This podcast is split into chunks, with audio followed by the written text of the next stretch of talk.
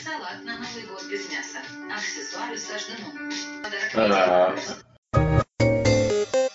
Podbaltot podcast of the new year. Всем привет! С вами Подболтат, подкаст, из которого вы узнаете, сможет ли малыш Соник победить малыша Йоду.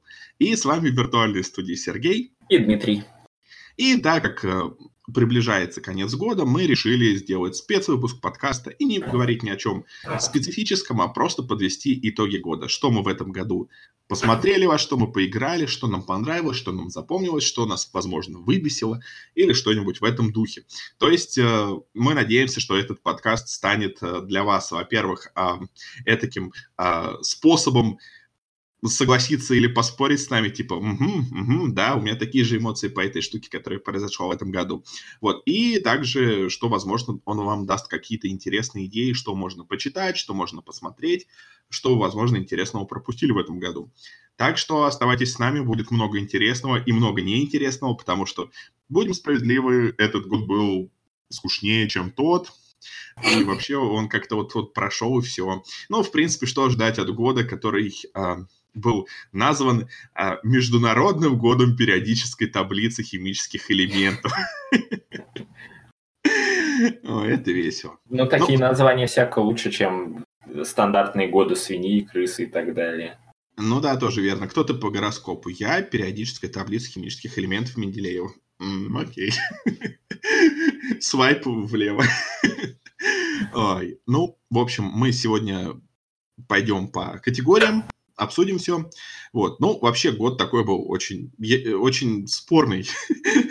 Если честно, когда вспоминаешь все, то сложно вспомнить что-то позитивное. То есть э, были всякие э, события. Ну, мы в этом году не будем особо касаться таких событий, но просто для галочки, что э, запомнился год пожарами в Сибири и в Амазонии, пожарами в соборе Парижской Богоматери. Кстати, почему Парижской Богоматери? Что, у Парижа есть отдельная Богоматерь? Может, был бы, вернее, Парижский собор Богоматери, я не знаю. Вот. А, ситуация с Голуновым и московскими протестами а, и прочими негативными вещами. Я вот честно попытался поискать, что там было такого действительно позитивного. И, во-первых, было Первое фото черной дыры. Это хорошо, конечно. И, конечно же, такая новость, которая ни нашим, ни вашим, мне кажется, это то, что наконец-то, э, ну, если мы живем в таком магическом мире, который не учитывает инфляцию, то наконец-то «Аватар» перестал быть э, самым многособираемым фильмом всех времен. Но, с другой стороны, э, его автор уже обещает э, повторный запуск в прокат, так как там разница буквально там то ли полпроцента, то ли полтора процента. Наверняка будет вот такая вот э, туда-сюда э, карусель, кто будет самым популярным фильмом всех времен по кассовым сборам без учета инфляции. Вот. А в... еще в этом году, кажется, вейперов начали штрафовать, да, за курение в общественном пространстве или что-то такое. Ты имеешь в виду в Штатах? Э, по-моему, у нас не.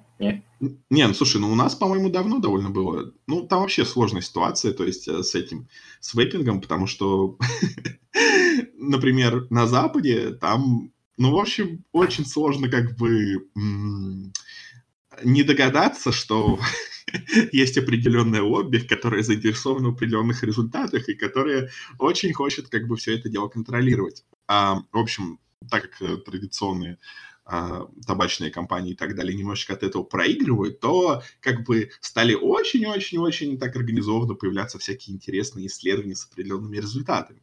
Вот, но, с другой стороны, вейпинг на Западе немножечко другой, потому что там во многих э, местах а, более или менее, если нелегально, то хотя бы доступна марихуана, и а, люди часто вейпят именно всякие марихуана содержащие вещи. Вот. В отличие от э, нашей страны, где там либо э, просто всякие жидкости без всего на основе пропиленгликоля, по-моему, либо с добавлением никотина. Так что все это до сих пор остается непонятной ситуацией, и я точно не эксперт, чтобы об этом рассуждать, но, в общем, это тоже очень сложно и интересно. Из других плохих вещей мы в этом году также потеряли много классных людей. Питера Фонду, Рутгера Хауэра, Люка Перри, Владимира Этуша а, и многих других. То есть тоже так, ну, это, в принципе, каждый год, это не эксклюзивно для 2019, но все равно обидно. Потому что я, если честно, думал, что, знаешь, вот Владимир Этуш из таких людей, которые ты думаешь, о, раз они до сих пор живы, то, наверное, они будут жить вечно. Вот, но как-то вот нет. То есть я случайно пнул типа вентилятор. Ну да ладно. Я думал, воскресил кого-то из мертвых. Это было бы интересно. Вот.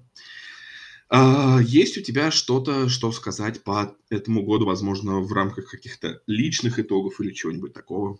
Ну, если смотреть на ситуацию в общем, то, как бы, мне кажется, концентрация каких-то негативных и позитивных вещей, она была сопоставима с годом предыдущим, по, по, по предыдущим, по, по предыдущим, по, по и так далее.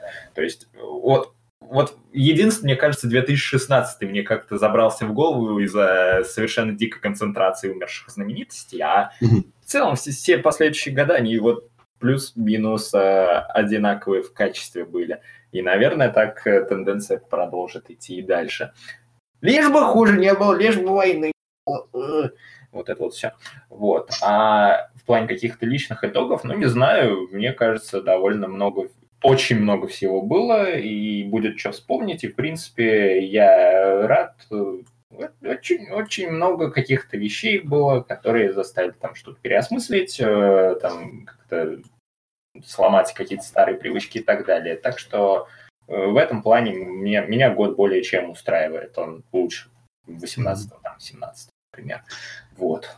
Ну, у меня же, как, я не знаю, как сказать, но у меня было принято ругать всеми 2016 год. У меня 2016 год был отличным, 2017 год был очень плохим, 2018 был годом, когда я отдыхал 2017, а 2019 был как бы скучным годом, потому что ничего э, интересного не произошло, просто все двигалось по накатанной, как-то все было очень э, одновременно ленивым и усталым, не было никаких э, действительно крупных интересных каких-то проектов, не было ничего такого, что было супер-мега э, меняющего представления о чем-то. В общем, такой год. Он был, он начался, он прошел, он закончился. Но, тем не менее, спасибо ему, что он был, потому что, ну, как бы, если бы его не было, если бы мы перескочили в очень странно. А, да, это замечательная шутка. Это лучшая, на которую я сейчас способен. Так что подкаст обещает быть замечательным. Вот, сейчас мы поговорим обо всех вещах, что были в этом году по категориям. Вот, и э, начнем мы контринтуитивно с игр. Я думаю, мы начнем с игр. И, э, и извиняюсь, конечно, но мне кажется, что это был э, очень, скажем так, спорный год с точки зрения игр, потому что, допустим, 2018 год, он был, ну, таким...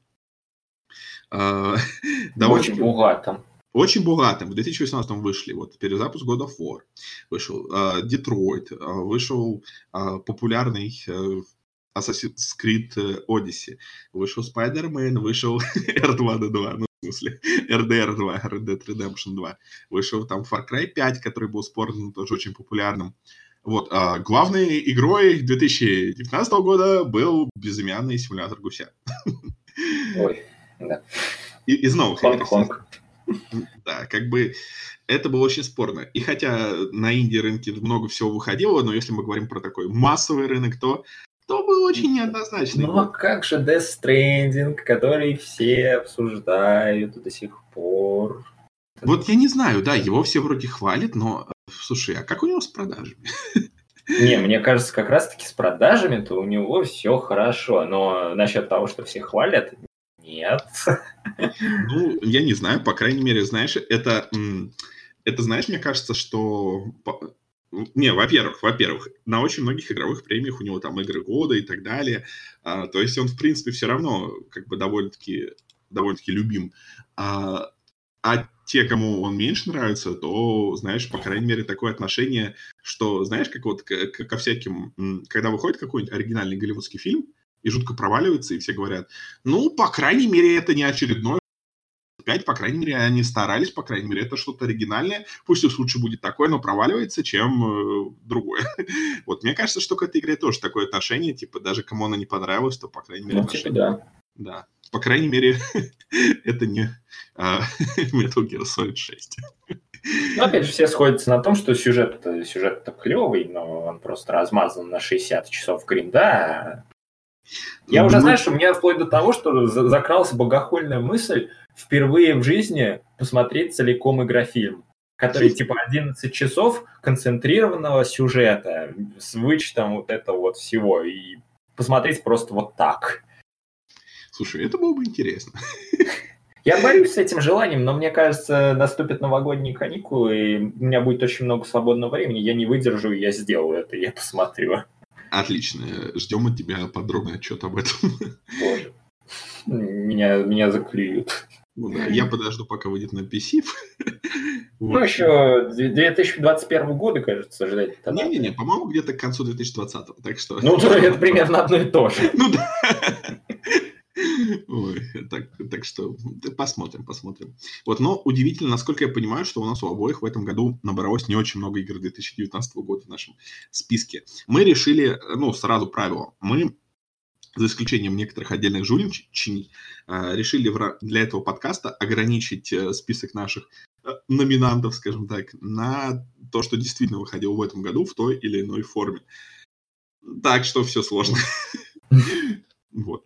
Э, Потому что, допустим, среди игр у меня, среди всех моих игр вообще в библиотеке, наверное, только игр, только 11 игр 2000, э, один- э, 2019 года. Из них те, которые я играл, те, которые я прошел, их еще меньше. Так что э, я надеюсь, у тебя ситуация лучше, так что давай начнем с тебя. Какие А. самые интересные игры, в которые ты играл в этом году? Я могу, конечно, сейчас еще упомянуть несколько демок игр 2019 Не, не года. Знаешь, я могу упомянуть несколько трейлеров, они были очень красивыми. Не, ну просто ну, за- заочно ска- скажу, что вот есть игра Пла- Plug...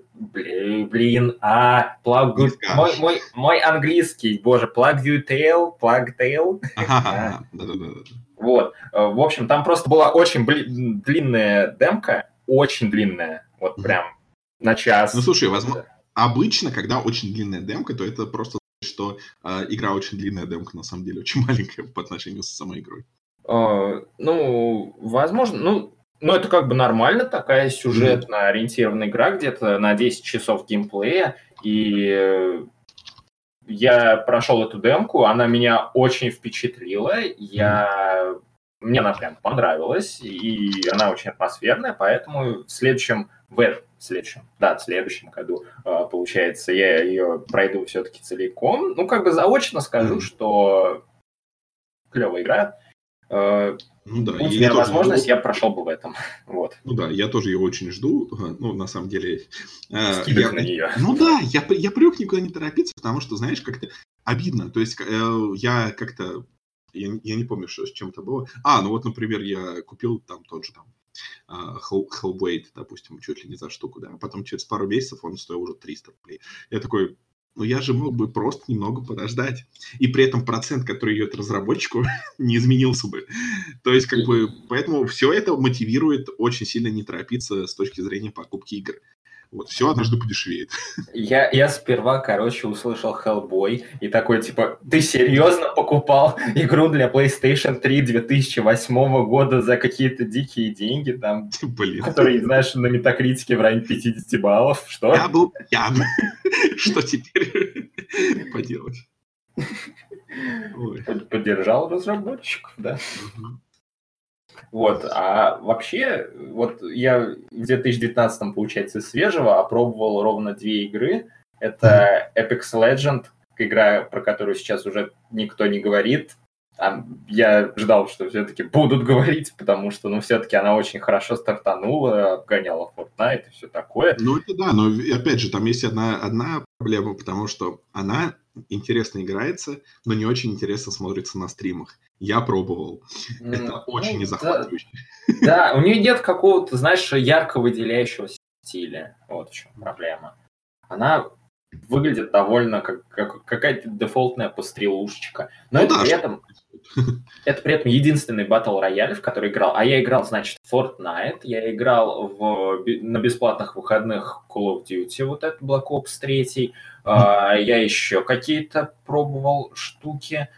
И из всего вот этого, это единственный батл рояль, в котором у меня получалось кого-то убивать. Потому что во всех остальных перестрелки, все, что связано с стрельбой, было очень плохим. Особенно вот то, что с Fortnite э, там стрелять больно. Там хорошо ныкаться по разным э, толчкам и застраивать там себя, mm-hmm. не знаю, небольшими стеночками, но стрелять это больно очень.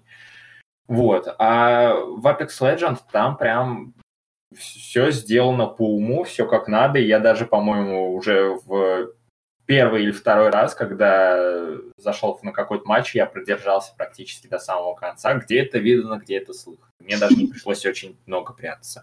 Ну и плюс игра заставляет э, по-настоящему как-то взаимодействовать в команде. Там очень э, удобно сделано все, что касается, не знаю, быстрого отдавания каких-то команд или там сигналов каких-то другим своим э, оппонентам. Это все здорово.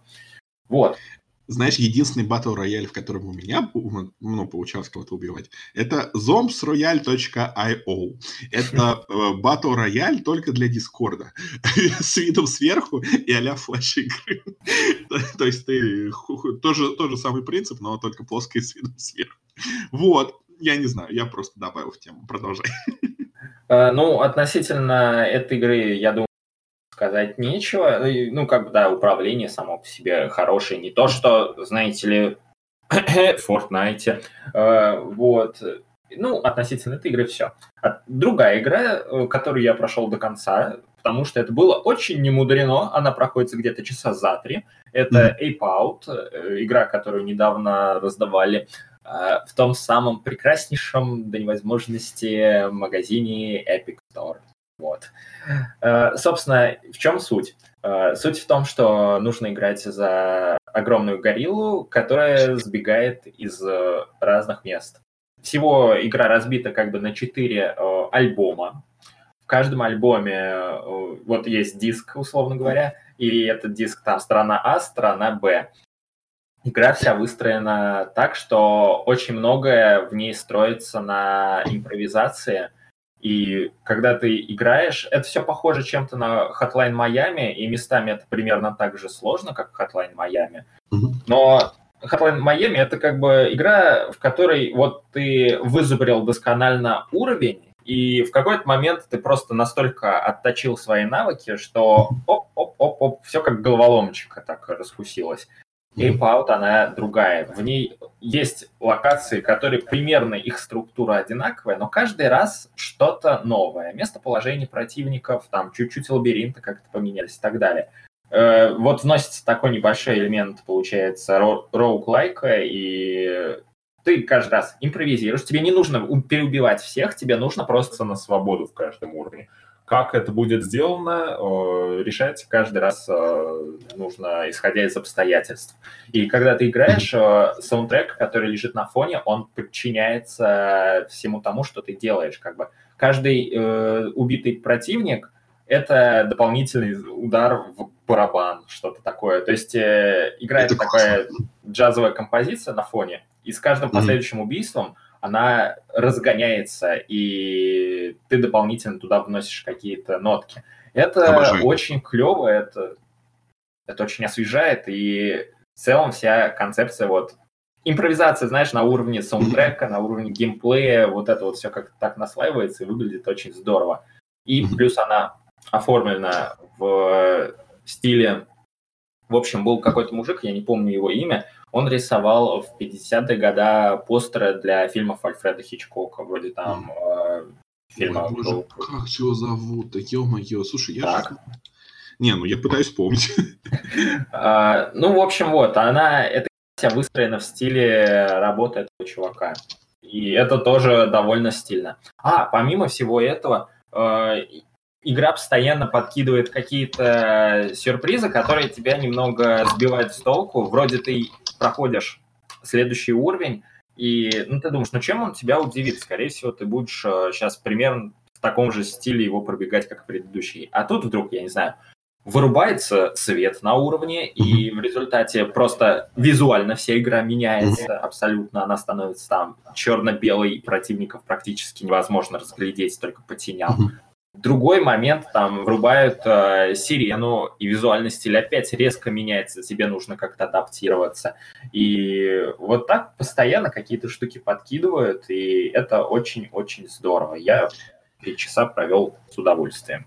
Вот. А, так, мне сейчас очень стыдно, но мне пришлось гуглить, и теперь мне действительно стыдно, потому что я помнил. Это Soul Bass был. Да, он, да. Вот. Отлично, отлично.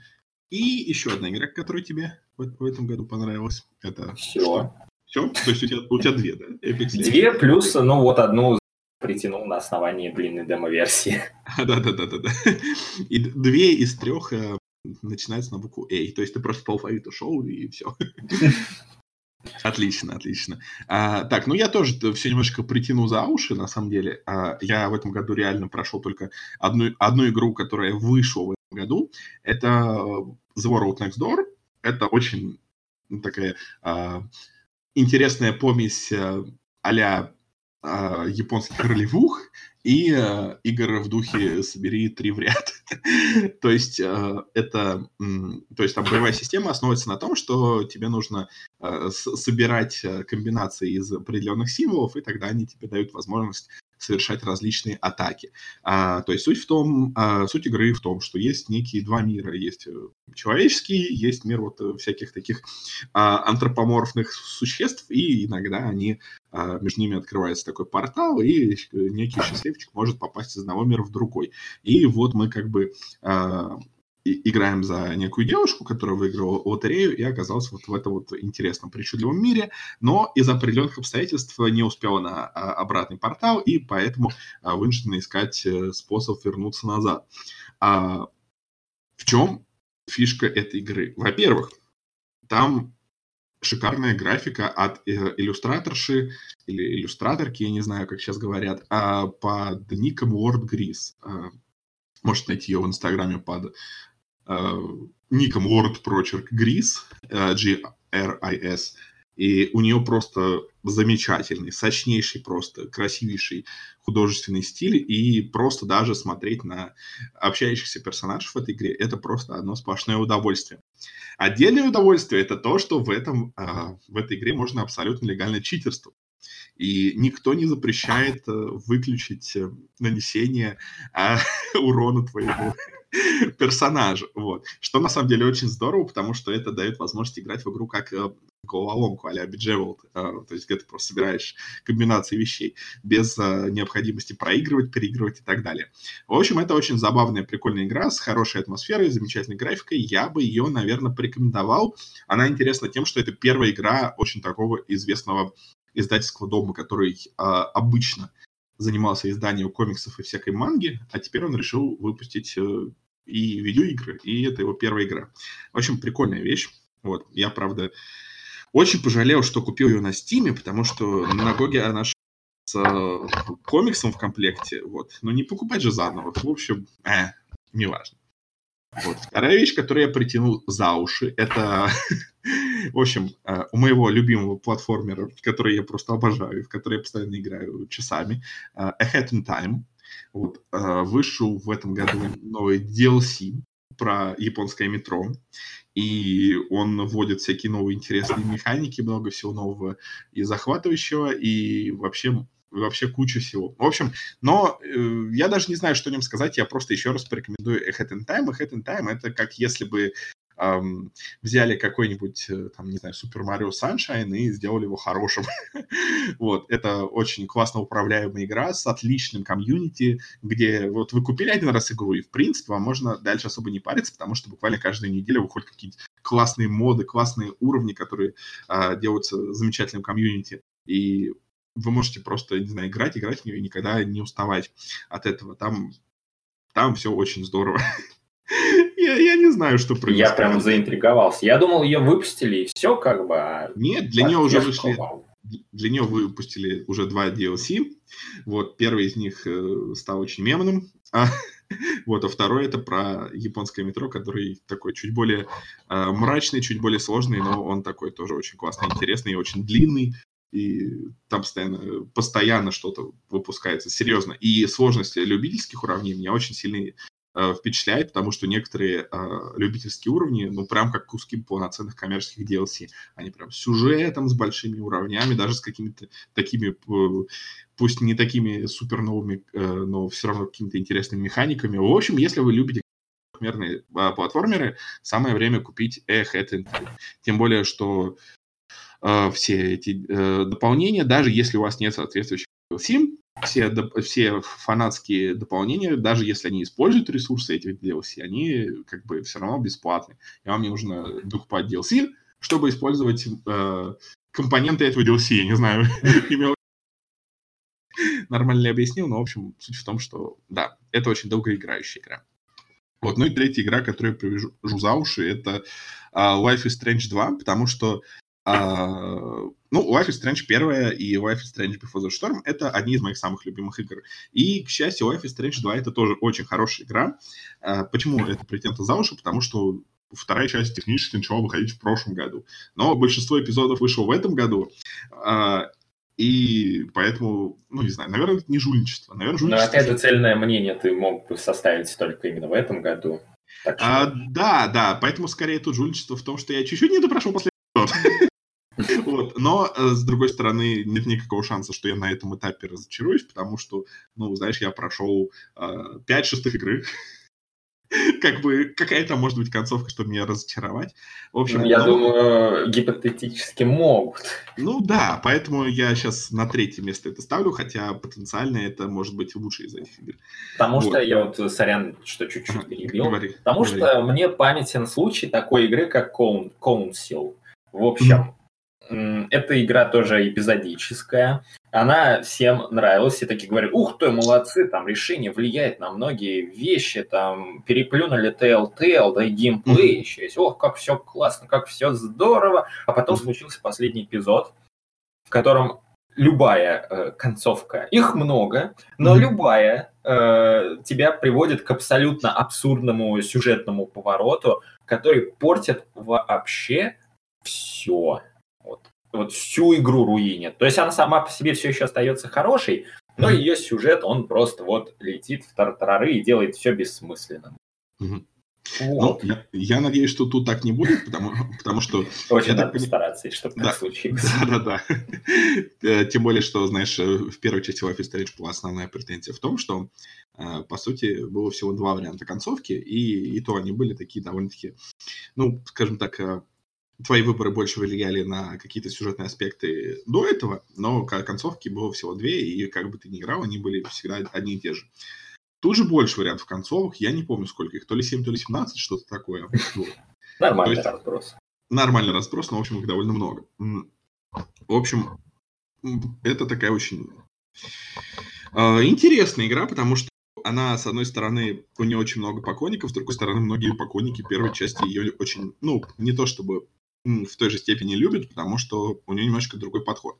В общем, если первая часть игры Life is Strange рассказывала нам о, о студентке, которая возвращается в свое а, старое учебное учреждение, точнее, нет, она возвращается в свой старый город и поступает в учебное учреждение, и все разворачивается в рамках этого учебного учреждения, и э, все разворачивается в некой такой изолированной локации, и ты лучше узнаешь всяких персонажей, ты лучше узнаешь всякие места, то э, вторая часть — это как большой-большой род-трип. Это э, как бы в каждом эпизоде главные персонажи куда-то едут, они встречают новых людей, но теряют людей, с которыми общались в предыдущем эпизоде, и, в общем, не всем этот подход угодил. Но, но, но, но я не знаю пока что, что люди думают о концовке, потому что я уже несколько, пару недель не захожу на Reddit, чтобы ничего себе не заспойлерить. Вот, еще а чуть-чуть. Ты, ты мне вот да. какую вещь поясни. Вот первая mm-hmm. часть, она строилась на вот этой вот механике перемотки времени и так далее, mm-hmm. а во второй есть хоть какая-то такая фишка, которая вот именно на геймплей как-то влияла? Mm-hmm. А, да, Хотя, с другой стороны, это не обязательно, потому что, например, Life is Strange Before the Storm, которая, а, я честно скажу, это, возможно, моя одна из любимых частей этой игры. Я даже не знаю, что мне больше нравится, оригинальная игра или Before the Storm. Там не было никаких суперспособностей, единственная тип механика там была, это где ты мог забалтывать людей и, подбирая правильные ответы, убеждать их э, в, э, делать что-то свое. Здесь же игра рассказывает про двух братьев.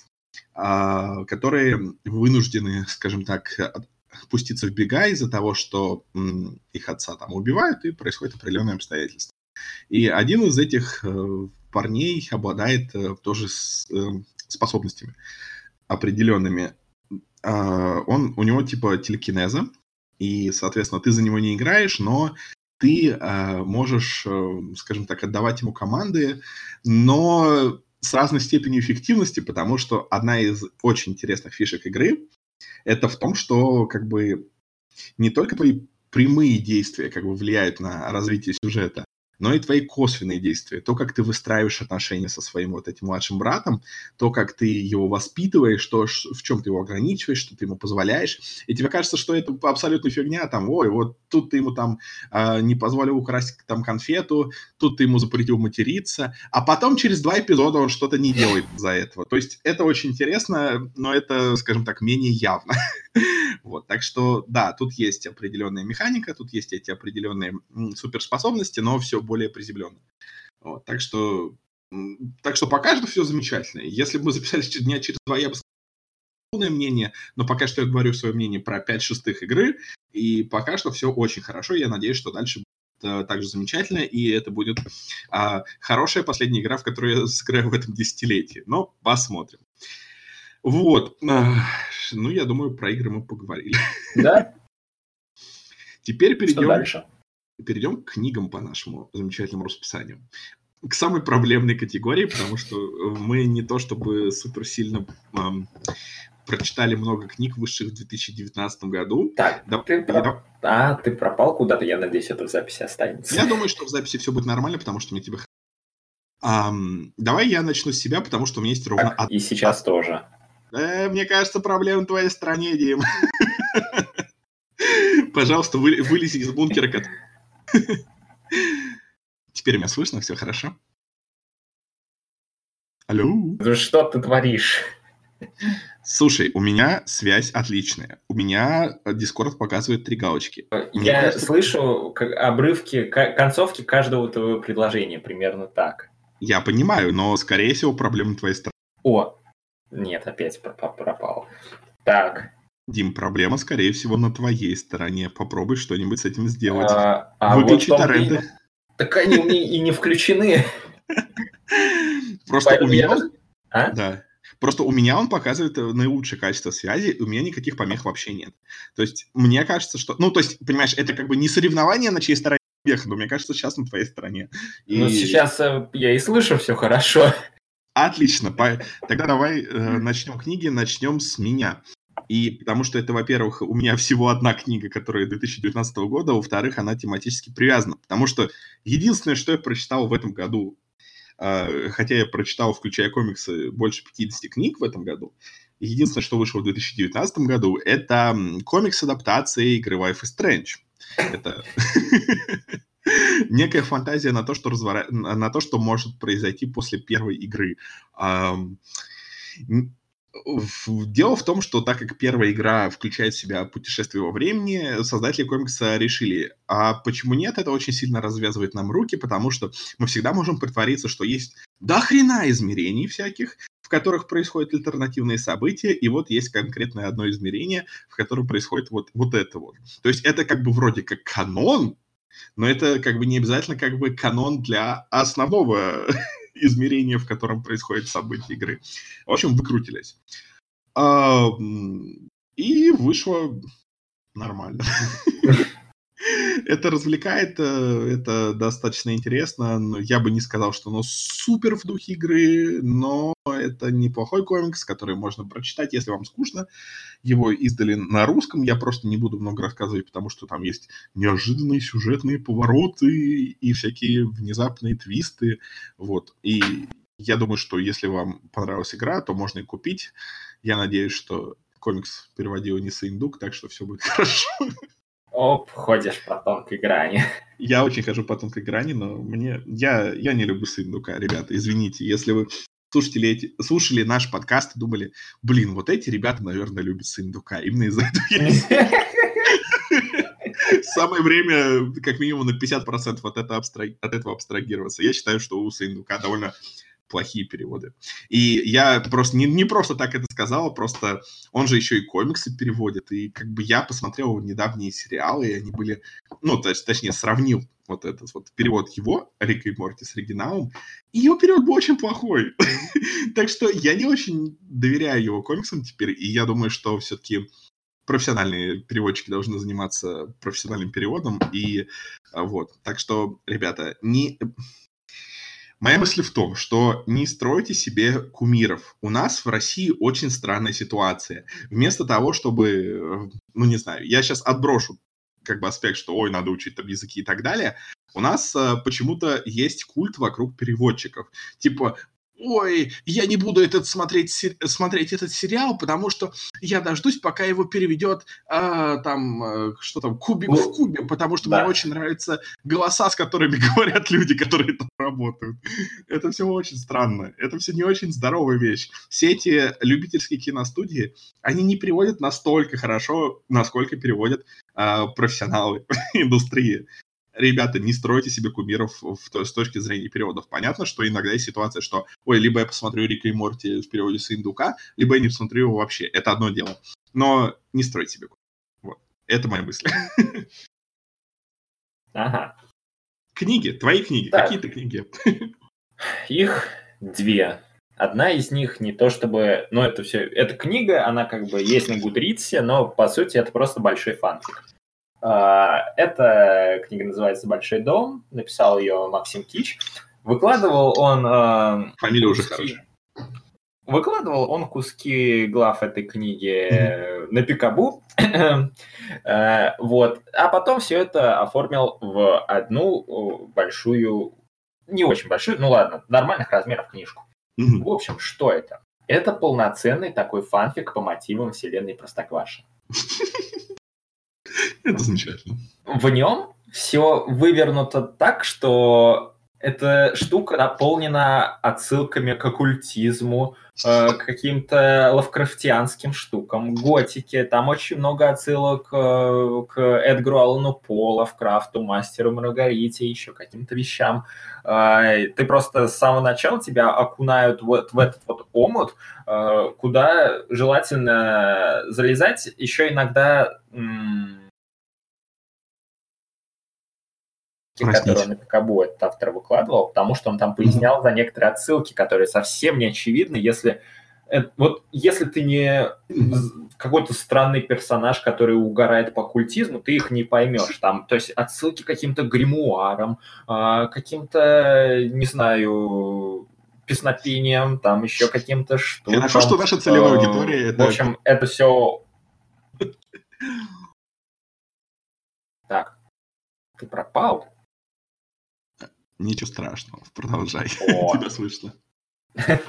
Ладно, так, ну, в общем, э, это все очень странно читается, но вместе с тем довольно интересно, потому что весь сюжет, он выворачивается таким образом, что дядя Федор, он по умолчанию оккультист, он э, много каких-то там пентаграмм чертит у себя дома, там на крыше, много какими-то такими вещами увлекается, там черепа складирует и так далее. Родители про это все, в принципе, знают, и они сами там когда-то этим занимались. Потом дядя Федор находит э, кота Матроскина, который жил у загадочного профессора, который пропал. В общем, они типа начинают дружить, и тоже дядя Федор как бы сваливает э, в Простоквашино, потому что, ну, понимаете ли, родители не разрешают держать э, кота, который говорит и который кажется очень опасный. вот. И в итоге он сваливает в Простоквашино, координаты которого совсем неизвестны и непонятны, потому что это какая-то очень секретная деревня, и поэтому там особенно никто не живет. Э, там он, значит, находит этого, как его, боже ты мой, Шарика, который а, у него амнезия, там какие-то загадочные вещи раньше творились, и а, на протяжении всей книги намекается, что Шарик, он хоть и добродушный, и туповатенький, но если что, он так, такое способен вытворить. Он там знакомится с почтальоном Печкиным, который творит, по ходу дела, совсем откровенные э, дикие штуки. То есть э, там в книге развешаны намеки на зоофилию и все в таком духе. Э, и мое любимое, они э, находят трактор, который как бы тыр-тыр вот этот вот, э, находят трактор, в двигателе которого мясорубка, и работает он от жертвоприношений, которые должны закидывать в эту мясорубку.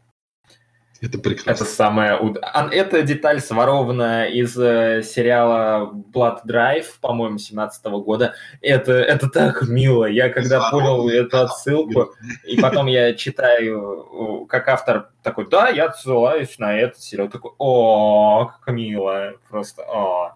Ну, в общем, довольно занятное чтиво. К сожалению, ближе к концу начинается откровенная отсебятина, то есть э, совсем, которые отходят от э, канона, ну, как канона, ну, просто повествование из э, книги Успенского. В общем, книга немного задувается, к сожалению, но в целом я не жалею. Там очень много довольно прикольных находочек, и для фанфика все, в принципе, написано хорошо. Вот. Ну и вторая книга это, соответственно, Марка Мэнсона, которая вот это вот все хреново. Мы уже как бы обсуждали ее в одном из подкастов, не помню каком, поэтому я даже не буду обещать э, ссылку в комментариях и все в таком духе. Э, Ну, просто если коротко, книга про то, что надежда чувство прикольное, но способна поломать нам жизнь, и нужно найти еще баланс между мозгом думающим и мозгом чувствующим. В общем, мысли все это не новые, но написано все это хорошо, ярко, цепляющее, и мне это нравится. Вот, это две книги, которые я... Две книги 2019 года, которые я прочел в 2019 году, а помимо этого я прочел еще много всего того, что было не 2019 года. Я не знаю, суммарно, мне кажется, книг 30 э, наберется. Но это как бы отдельно там обсуждать надо. Вот. А, Я вот что пока добавлю. А, Пока мы как бы с тобой болтали, мы задали вопрос, что самое интересное понравилось ам, участникам нашего чата. У нас есть чатик в Телеграме, называется Перетреп. Вы можете найти на него ссылочку где-то в группе ВКонтакте и в группе, о, то есть на канале да, в Телеграме. В общем, м, пока что нам кинули следующее. То, что Kingdom Hearts 3 Ну, я, кажется, знаю, кто это написал. Да, один из сооснователей перетрения, а, непостоянный автор Никита Тришин, а, кинул, что Kingdom Hearts 3 из игр — это лучшая вещь не только этого года, но и в истории галактики. А еще из книг, потому что божественный сценарий. А еще из альбомов, потому что божественная музыка. А еще из анимации, да, потому что... очень много всего понапихано. А еще из фильмов, потому что постановка кат-сцен прекрасная. А еще из э, разочарований, потому что больше таких замечательных вещей никогда не было. Да, да, все именно так. Ну, в общем, скажем так, сделать можно вывод один. Если вы а, фанаты Kingdom Hearts, то третья часть, скорее всего, была хорошей. И, скорее всего, вы уже прошли раз пять. Да, да, да, да, да. Так что я не знаю. Я, я все еще не поиграю в, в любые Kingdom Никита тот же задарил вторые Kingdom Hearts, но я как-то не смог настроить, э, скажем так, у меня э, нету PlayStation 2, есть только PlayStation 3. Хотя она обратно совместима с, с играми для PlayStation 2, я что-то не смог настроить правильно, чтобы сохранения работали, поэтому я пока в нее нормально не поиграл. Но я обязательно поиграю, и, возможно, я, я пойму, почему это так круто и здорово. В смысле, она совместима? У тебя прям самый первый ревью, что ли, или что? Да, у меня жирненькая PlayStation 3, Фига. которая играет все игры для PlayStation 2 и прочее. Теперь я понял, почему она так э, мало в себя вмещает э, игр, Ага. собственно. Да, да, да, да, да. Ну вот, так что однажды я обязательно поиграю, но, а, но не сейчас. И точно не в, в рамках записи этого подкаста. Вот, я попозже скажу, что он еще там написал, но это просто будет относиться к другой категории. Если у тебя все с книгами, вот, Да, у меня все. мы перейдем к замечательной категории музыка. Вот. Потому что музыка — это хорошо, но музыка — это такая вещь, которую очень сложно обсуждать. Особенно если мы слушаем Максима или надо описывать. Вот. Посылаю мой, э, мое глубочайшее поздравление Максиму Леху, я его очень люблю. Он совершенно не мешает мне жить. И...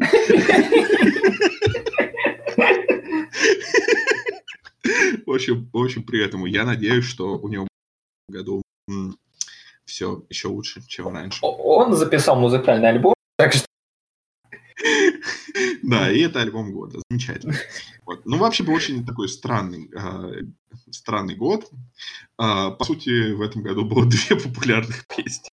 Это Билли Айлиш, Guy и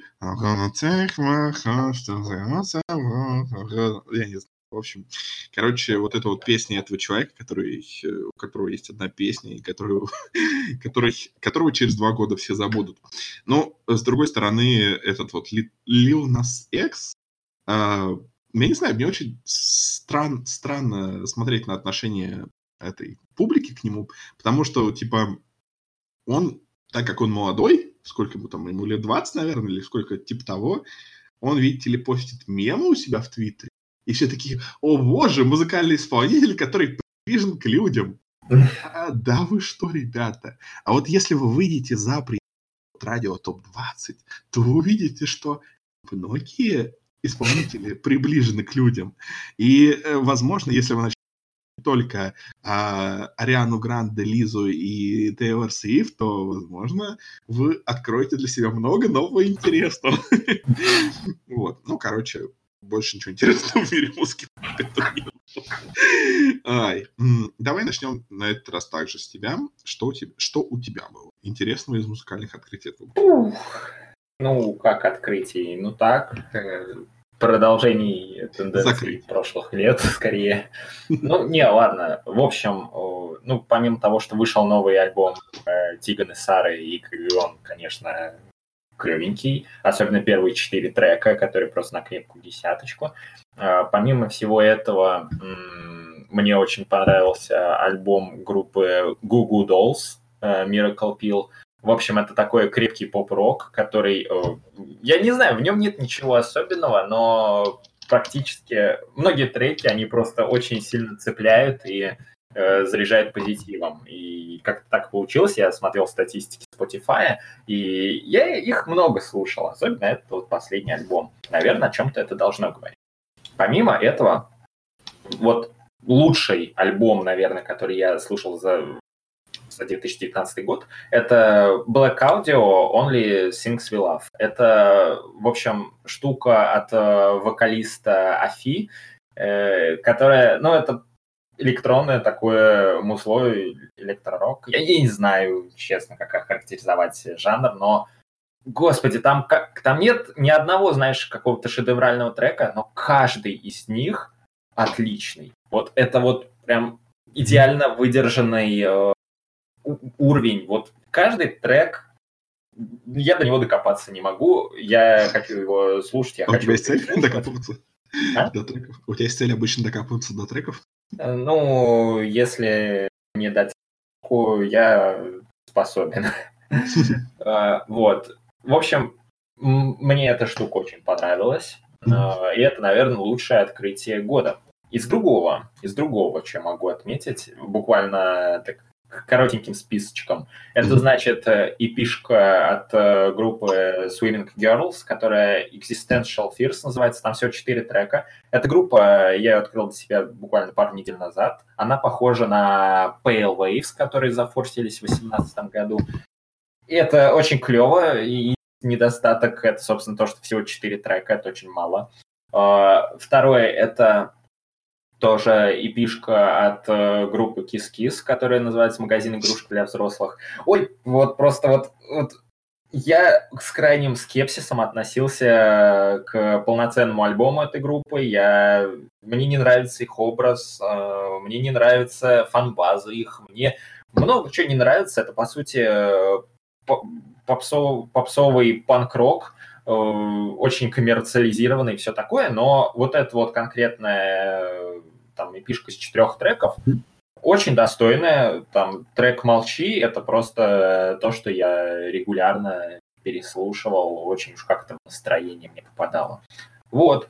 Э, плюс еще вышел новый альбом Slipknot, который я до этого их альбома вообще не слушал, а этот заценил, и он мне понравился тоже вполне. Есть э, клевые такие треки, прям мое почтение. И Бифи Клира, значит, э, выходил. Э, там тоже все э, очень и очень хорошо, за исключением того, что это катастрофически длинный альбом, и он мне в этом плане напоминает альбомы группы Imagine Dragons.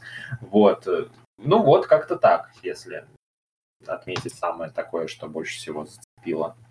А у тебя там что? У меня, ну, наверное, самым э, интересным, что было в этом году для меня, это был э, новый альбом группы Kitten. Э, группа Kitten, она жутко, жутко, жутко, жутко недооцененная, мне кажется, потому что они существуют уже лет 10, но при этом а, их а, основательница всего лишь 24 года.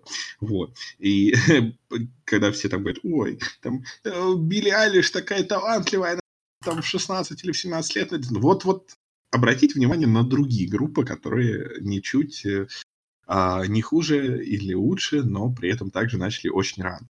В этом году у них прям какой-то ренессанс, возможно, они нашли классного продюсера, но у них э, вышло очень много замечательных песен, а, и вышел эпишник Goodbye Honeymoon Face. Он замечательный, я его рекомендую всем такой а, пол-поп-рок. И, кроме того, в этом году основательница этой группы также поучаствовала в таком про- проекте а, Nasty Cherry, который собрала а, Чарли XCX, небезызвестная поп-исполнительница, любимая, наверное, исполнительница Гриши Пророкова. Когда-то она и мне нравилась. Ну да, да, но теперь все, что нравится Грише Пророкова... Не, ладно, Гриш Пророков, он очень классный.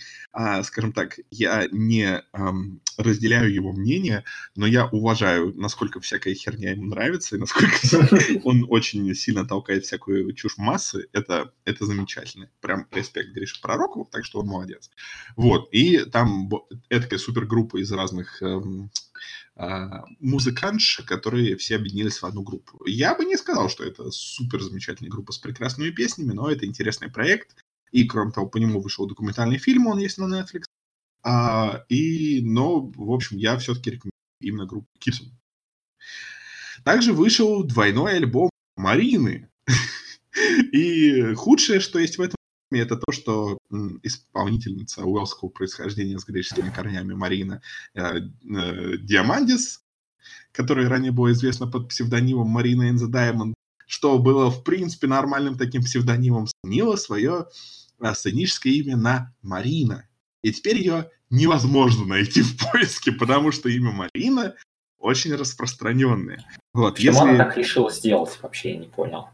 Ну, а, как бы тематически это было вполне уместно, потому что это а, был в этом определенный символизм а, и абстрагирование от всех вот этих вот а, лишних вещей и а, попытка показать, что вот это вот, э, скажем так, Э, ее я, а не какие, какой-то сценический псевдоним. Но с точки зрения уместности, э, с точки зрения продуманности, вот, например, я не знаю, возьмем группу, которая нам с тобой обоим более-менее нравится, это группа Churches, да? Uh-huh. То есть у них в названии uh, U заменена на V только для того, чтобы их удобнее было находить в поиске. Кстати, у этого есть обоснование, потому что мне недавно приятель рассказывал, что у них на уроках латыни рассказывали, что буква U и буква V в латинском языке в принципе взаимозаменяемые. И типа это как бы можно нормально заменить одно на другое и ничего не изменить. Что я как человек с фамилией Август очень ценю, потому что я теперь могу спокойно сказать, что моя фамилия Август, как Август по-английски. Вот. вот, ну, в общем, а тут наоборот, э, такой вот, такой, такая вот диверсия с точки зрения поиска.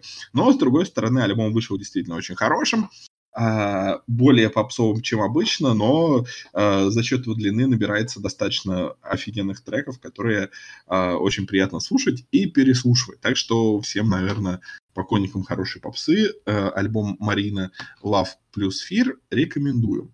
И, наверное, открытие года это группа Чарли Близ. Это такая полупопсовая, полуинди, полурок группа из Бруклина.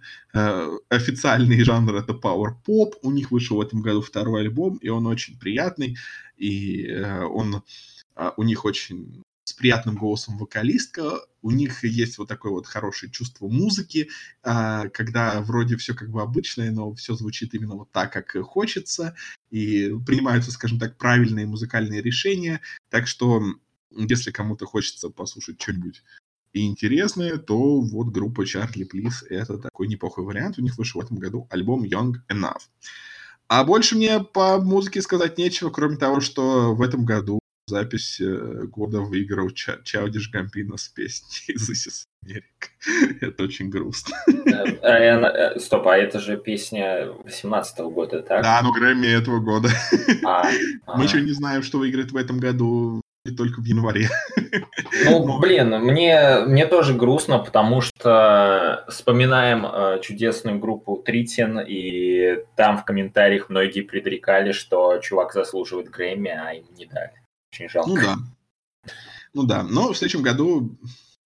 А, кого я обманываю? В следующем году все номинации жутко попсовые. В следующем году все, все же эти... Сейчас я, сейчас я даже найду.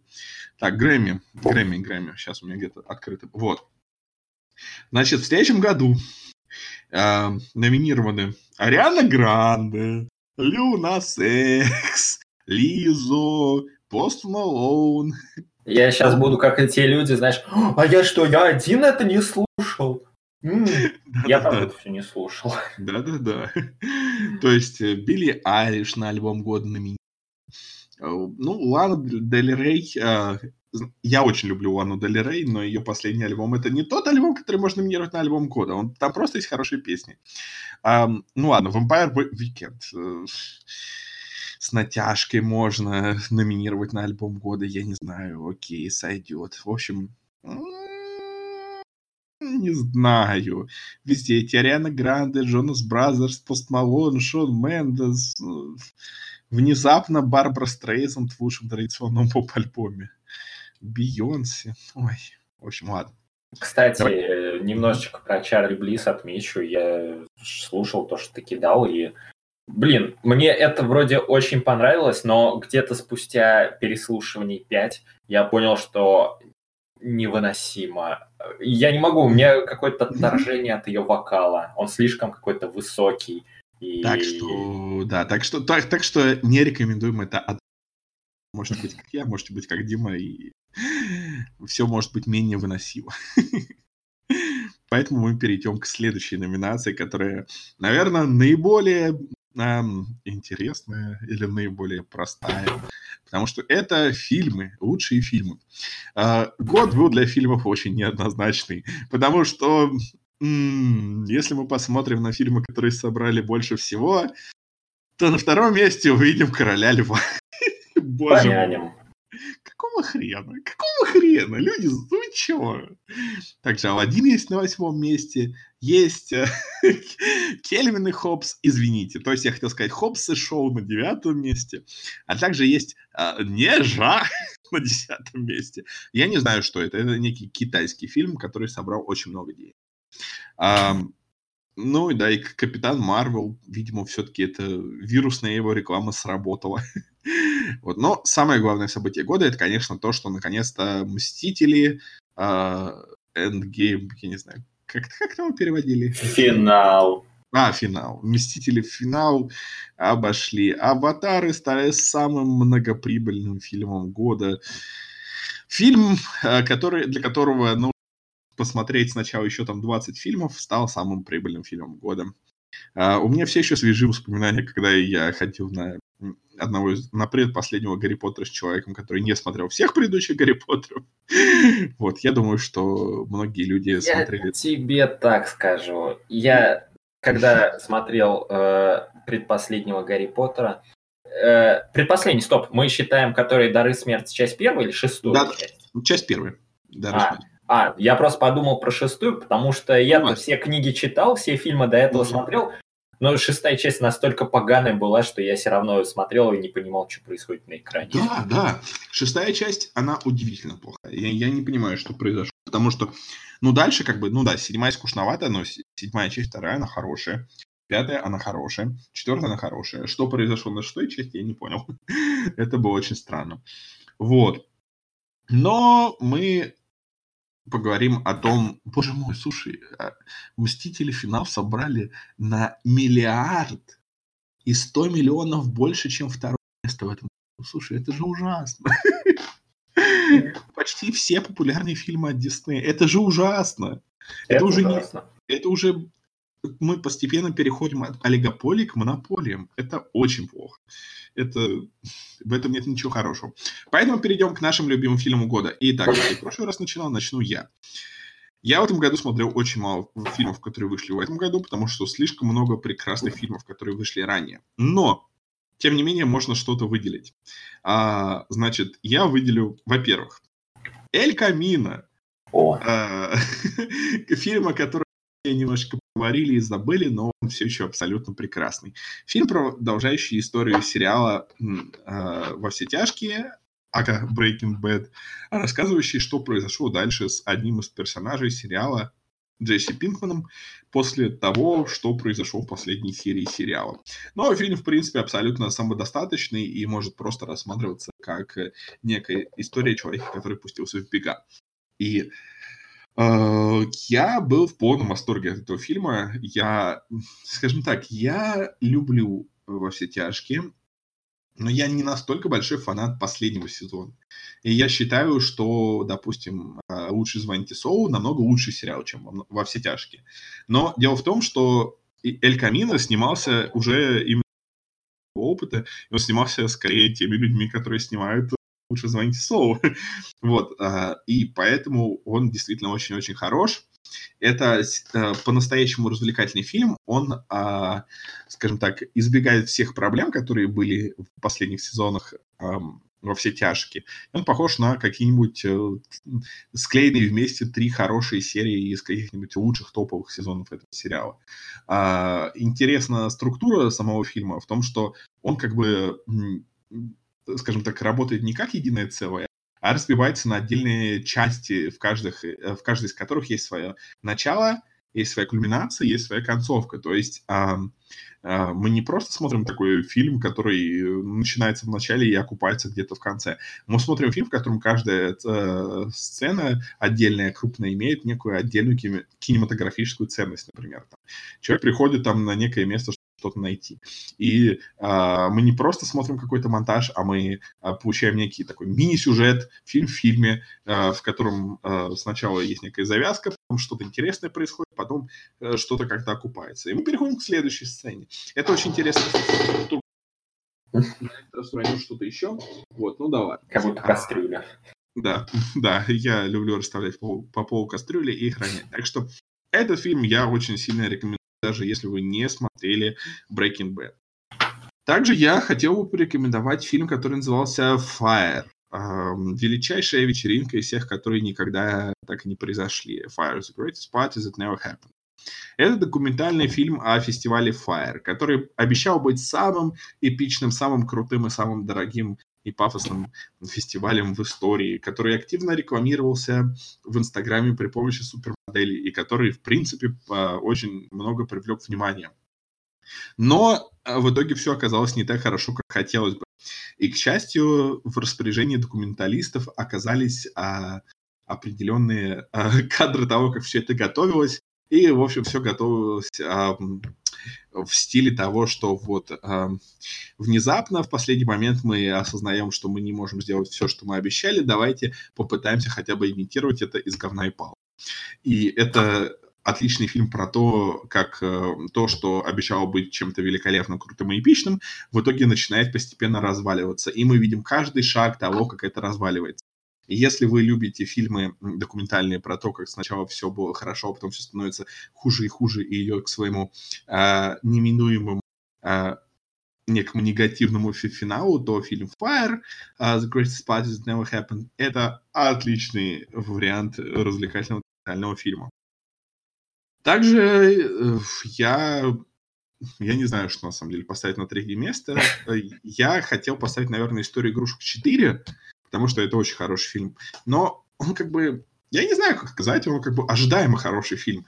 Я сейчас, наверное, в такой позиции, что я не жду от Pixar ничего плохого, и, в принципе, меня радует все, что они делают, и э, хотя история игрушек 4 мне жутко понравилась, я бы ну, как бы, я ожидал, что она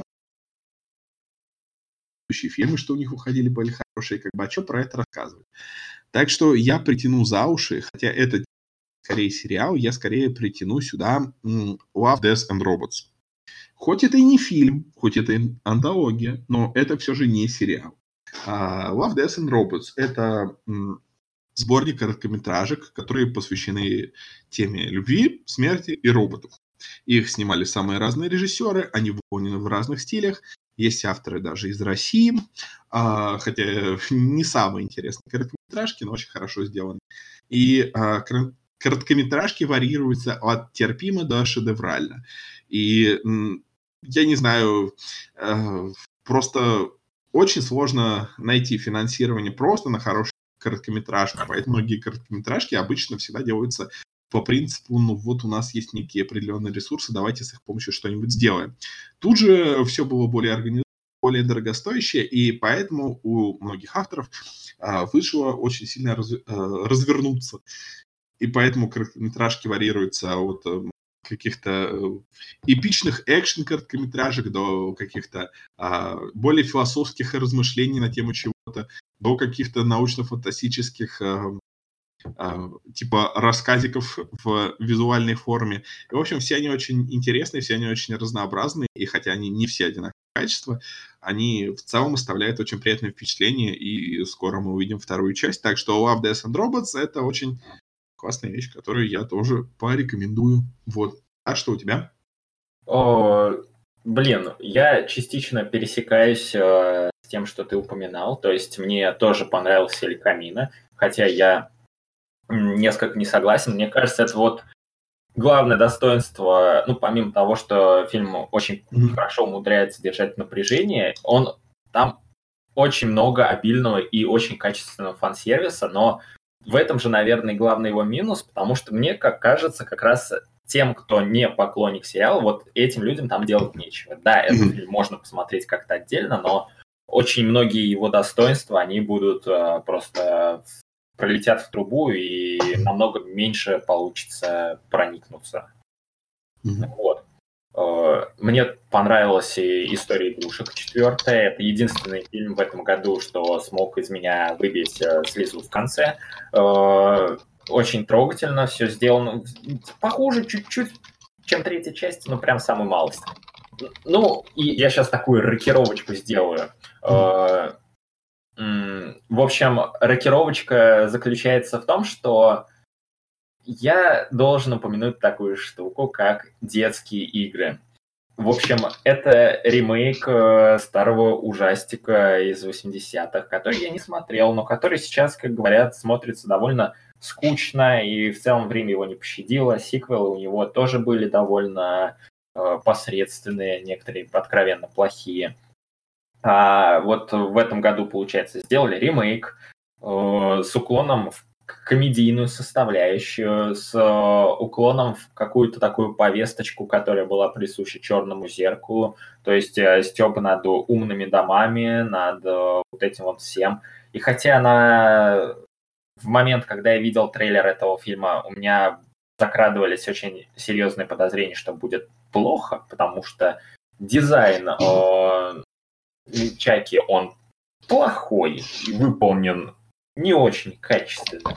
Но это, по сути, единственный серьезный э, недостаток, э, который я мог бы отметить. Во всем остальном это очень веселое, очень фановое зрелище, потому что, э, например, сцена с, скажем так, отрубленной головой и сцена с э, массовой... Э, в общем, то, что творилось ближе к концу в супермаркете, это просто, это замечательно. Я очень-очень много хохотал. В общем, э, детские игры — это клево. А еще, еще отмечу «Паразитов», потому что «Паразиты» — это очень качественно написанный сценарий э, про то, как э, сколько ты не выстраивай очень хитрые многоходовочки, однажды совершенно нелепо, нелепые случайности, они могут полететь под откос. Это просто э, здоровский фильм. Я жалею, что не сходил на него в кино, но не жалею, что я его все-таки посмотрел дома. В общем, мне понравилось, э, как бы режиссер э, Пон Джун Хо держит планку, потому что так уж как-то получилось, что я видел у него достаточно фильмов, и они мне все нравились. То есть он до этого э, сделал Окча для Netflix, э, Сквозь снег, который абсурдный абсолютно фильм, но он меня просто не знаю, пленил этим. Он сделал довольно неплохое вторжение динозавра и еще несколько фильмов э, вроде «Воспоминаний об убийстве и мать», которые я не смотрел, но которые уже заочно я считаю, что они должны быть довольно неплохие. Ну и если там что-то отмечать, э, за год мне вот понравился еще однажды в Голливуде, мне понравился, опять же, «Мстители. Финал», «Достать ножи», э, Джокер тоже, в принципе, да, ирландец э, за счет последнего они, часа. Они были. Ну, ну, не, ну как бы, это хороший Я просто пересматривать не абсолютно не хочу, вот в чем проблема. А, был ирландец, который в целом был окей, но последний его час это Скорсезе прям что-то новенькое показал, и мне по- очень понравился посыл, который был заложен туда.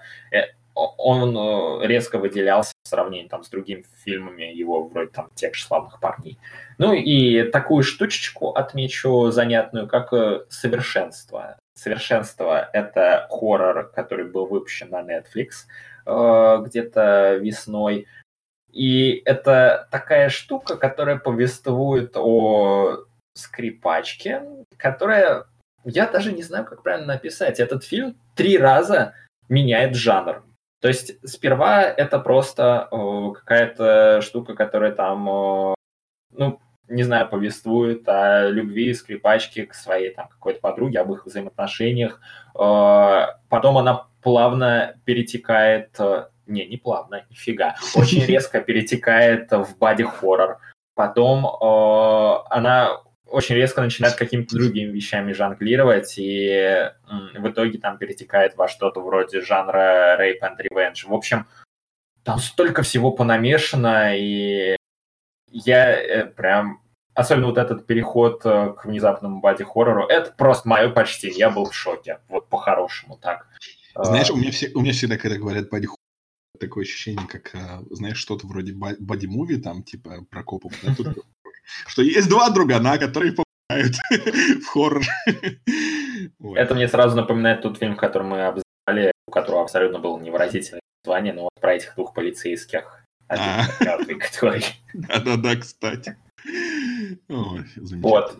Ну, по фильмам, в принципе, все. Блин, я рассчитывал, что у нас будет довольно короткий подкаст, но, видимо, нифига не короткий получается. Он будет супер длинный. Это будет самый длинный подкаст из всех, что мы записывали. Спасибо, боже, нет, такого точно не случится. Э, по-моему, наш выпуск про Японию ничто не переплюнет. Это да, наш культовый выпуск про Японию, который все очень любят, и, и у которого абсолютно нет комментариев, что он. Знаешь, ни одного комментария про это. Это очень хорошо. Юмор в том, что они есть. А, так, ладно, продолжаем. Теперь а, мы движем... Да. Ага.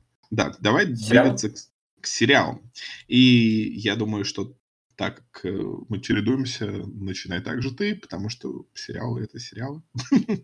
Ой, я постараюсь э, очень коротко. В общем, во-первых, это «Идущие к черту», который как бы сериал, но документальный, mm-hmm. э, про то, как э, Борис Соболев развенчивает вот эту вот э, всю помойку, которая связана с э, шоу «Битвы экстрасенсов» и просто со всеми экстрасенсорными шоу и их бизнесом.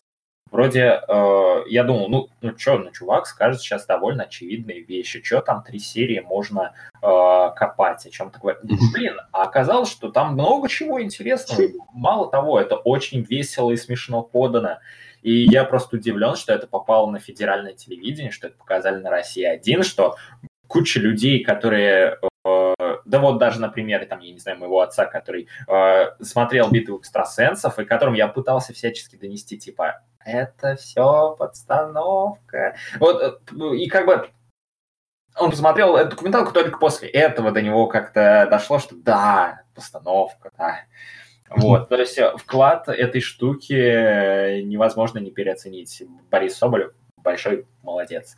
А, также отмечу, соответственно, Чернобыль, который очень круто поставлен, который пугает порой сильнее всякого хоррора. И отмечу «Пацаны». Это настолько качественное развлекалово, которое очень хорошо стебет супергероику. В общем, оно настолько качественное, что это редкий сериал в моей жизни, который я посмотрел залпом за полтора дня. А такого у меня не случалось со времен первого сезона «Побега», который я э, смотрел, когда я там был еще в классе в девятом, в десятом, настолько это все давно было. То есть э, о, очень здорово в этом плане выполнено. Ну и из того, что я там еще из сериалов 2019 успел посмотреть, это «Половое воспитание», которое как бы неплохое местами. Мне это очень сильно рекомендуют. Я как-то, я честно пока сомневаюсь, потому что по трейлерам выглядит очень странно. А, у меня, он, знаешь, он очень удачно ходит по грани, то есть э, ему еще немного, и он превратится во что-то сахарное и довольно такое, а, не могу сказать, что СЖВшное, да, но вот какую-то альтернативу пытаюсь подобрать, очень, очень толерантно. Очень. Но, но он удачно как-то вот ходит по этой грани и не сваливается в крайности. В результате э, Джиллиан Андерсон просто роскошная здесь. Она, мне кажется, с каждым годом становится все красивее, харизматичнее и лучше как актриса даже. И тут она прям на себе тащит очень многое. Вообще персонажи очень здоровские. Там есть очень удачные серии. Опять же, меня э, очень бесил э, несколько первых серий персонаж, который как бы негр и гей, и он весь себя такой манерный. А потом произошла, так кажется, серия пятая, где с ним так э, сценаристы распорядились. В общем, я такой смотрю, блин, жалко, грустно. Там есть абсолютно трогательная серия про аборт. Это, мне кажется, лучшее, что вообще э, ну, типа, я не так часто видел какую-то продукцию, где вообще эта тема бы как-то затрагивалась, но тут она прям так очень деликатно, очень э, тонко подана, я это одобрил. В общем, шоу не без недостатков, но есть у него очень удачные моменты. А еще есть э, документалка «Наша планета», которая вышла на Netflix, и она просто очень красивая. Очень. Обязательно там, я не знаю, в 1080p или в 4К на огромном телеке смотреть. Это просто роскошество, это глаза кайфуют со всей силы. Вот. Как-то так. Замечательно. А, пока мы этот а, записывали подкаст, нам еще кинули то, что лучший сериал года, по мнению Никиты, о котором вы уже слышали, Kingdom это... Э, да, Kingdom Hearts. Kingdom Hearts лучший сериал года. Не, на самом деле сериал Мандалорец. А. а, точно, я же его начал смотреть, да. И, и как? А, сериал года? Нет, совсем нет. А, ну, то есть он неплохой, но ну, я слушай, смотрю, на... он такой, ну, ну, ну слушай, на, на, наверное, если войн, и то для тебя в последние годы планка уже настолько упала, что типа достаточно неплохой сериал, это уже прям замечательно. Потому что это не соло и не восхождение Скайуокера, это это сериал, который терпимый. И там, и там есть малыш Йода. Мне, меня напрягает... Вот, малыш который, ну, вот я его категорически не понимаю просто. Ну да, он миленький, что дальше? Меня в «Мандалорце» больше всего расстраивает то, что его сюжет выполнен так, как будто это просто... Вот есть «Мандалорец», и он выполняет квесты в РПГ. Квесты довольно такие средней руки, mm-hmm. они бы могли сойти за хорошие второстепенные квесты, но не сюжетные. И, в общем, каждая серия это просто вот такой вот мини-квест. Чувак выполняет квест, берет его, делает, сталкивается с какими-то небольшими трудностями, возвращается, получает награду, переплавляет ее в какой-то ништяк э, в виде там более улучшенной брони или что-то такое. Просто вот реально РПГ какая-то. Чувак выполняет что-то, чтобы качать свой лут. Здорово, круто, молодцы, ребята, вы, конечно, сюжетом поработали, мое почтение. Да, лучше бы сделали игру. Ну, реально, была же идея там, когда собирались сделать Star Wars 1313, и потом ее свернули, они хотели сделать игру про это, и которая как раз была в RPG, вроде там что-то с открытым миром, все дела. И почему бы нет? Ну, но не сделают, потому что да Потому может уже Дисней вот такие да, вот. Может, да. хватит просто что угодно делать в отношении Star Wars. То есть, как бы, я понимаю, что это свои но последние годы немножечко э, передоили эту корову, и, возможно, нужно немножечко подождать, чтобы люди снова заинтересовались, как Например, был же промежуток между оригинальной сагой и приквелом. Между приквелами и вот этими новыми вещами. Мне кажется, пора подождать снова. Но, кажется, они этого делать не будут. Очень ну, да. Я думаю, что на Disney Plus будет выходить много контента, посвященного Звездным войнам. Ну да. Не, ну если он будет хотя бы уровень даже получше, может, я и буду не против. Вот. Угу. А, тем временем, пока мы с тобой общались, мы немножечко откатимся назад, потому что угу. один из наиболее активных участников нашего а, чата для дружественного общения редакции читателей журнала «Перетрение» Генри Достоевский э, прислал список своих любимых фильмов года. И они довольно интересные. Вот, его любимые фильмы года. Это «Фаворитка», «Власть», «Высшее общество», «Дау», в скобочках «заочно», то есть, очевидно, э, ожидается, что это будет лучший фильм года, но, возможно, он еще не отсмотрен. А дальше тебя порадует «Паразиты», «Слишком стар, чтобы умереть молодым», «Солнцестояние». А это не фильм, но в скобках приписка. Его фильм назвал... Немного связь заглючила. Слишком стар... Э, что, как, как еще раз? Слишком стар, чтобы умереть молодым. Это сериал. Да, да но тут э, приписка в скобках. Его фильм назвал Рев. Поэтому, остав... Очень поэтому оставлю его в таком формате. Да. вот, дальше. Солнцестояние. Золотая перчатка. По воле Божьей. О. Оленья кожа. И маленькое красное платье. О, вот про... Я все хочу глянуть «Золотую потому что они довольно так э, их обсуждали. Как-то странно. Вот, особенно золотую перчатку, который говорит, это что-то в духе э, дом, который построил Джек, но с таким колоритом ФРГшным. Вот. Э, круто. А, а по поводу фаворитки и власти, это же, это же 18-й год. Это, ну, они у нас в прокат, по-моему, в 19-м. Да, да, да, скорее всего. А вообще это 18-го года. Ну, за уши ну, притянет. За уши притянет. Все равно фильм а, хороший.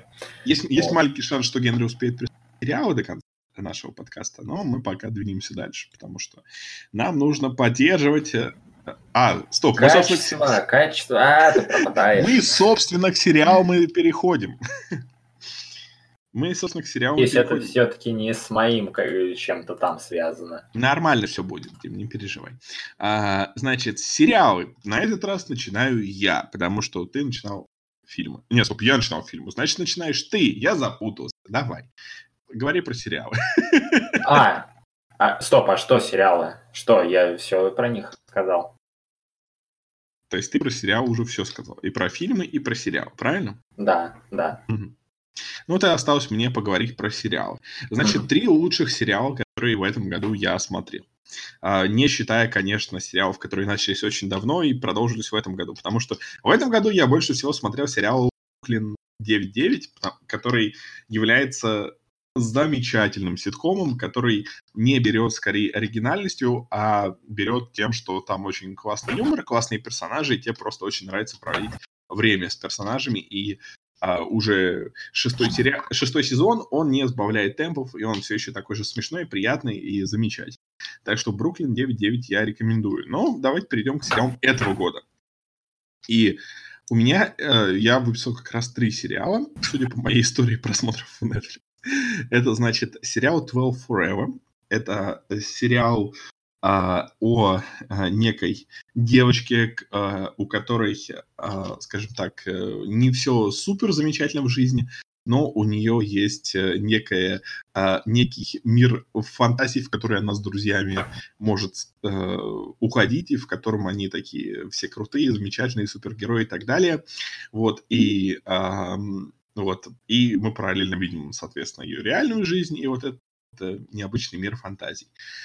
Сериал на самом деле очень крутой, но есть одна очень большая проблема в том, что вряд ли он продолжит. Потому что создательница сериала, у нее были спорные твиты в прошлом, которые намекают на то, что, возможно, она склонна к педофилии. Это не очень хорошо, потому что сериал очень, очень такой э, искренний, местами грустный, местами веселый и очень замечательный.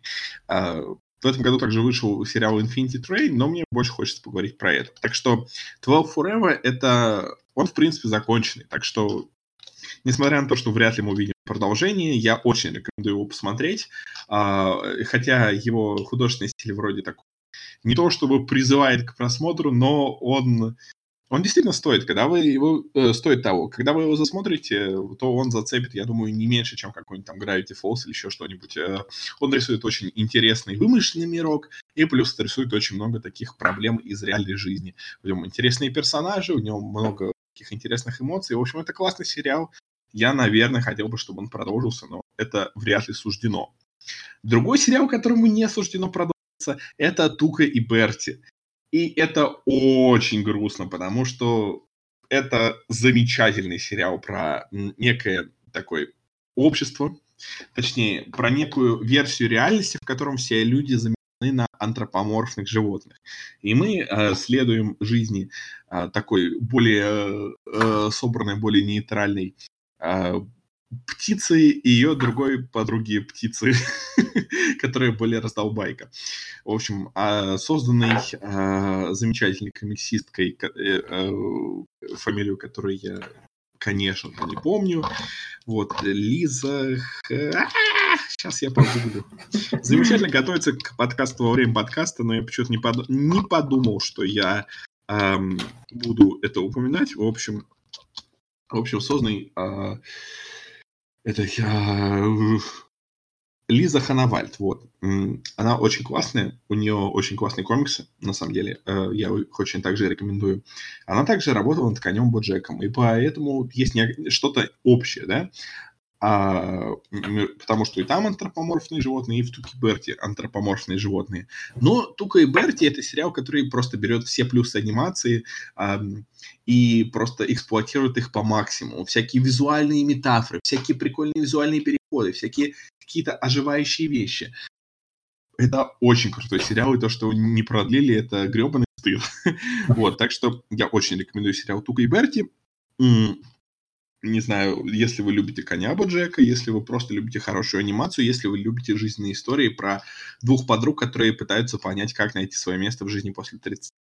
А, и, наконец, сериал Russian Doll, по-моему, нас перевели как «Матрешка». Это некая вариация на тему Дня сурка, но только с таким, с небольшим твистом, а, про то, как некая женщина постоянно в конце дня умирает, но постоянно просыпается э, и начинает этот день заново. Это мини-сериал, э, который, э, скажем так, это не то, чтобы супер оригинальная идея, но все просто очень хорошо написано, интересные персонажи, интересные идеи и просто потрясающая э, актерская работа актрисы, которая играла совершенно незначительную подругу главных героев в «Американском пироге», а теперь она тут главная героиня.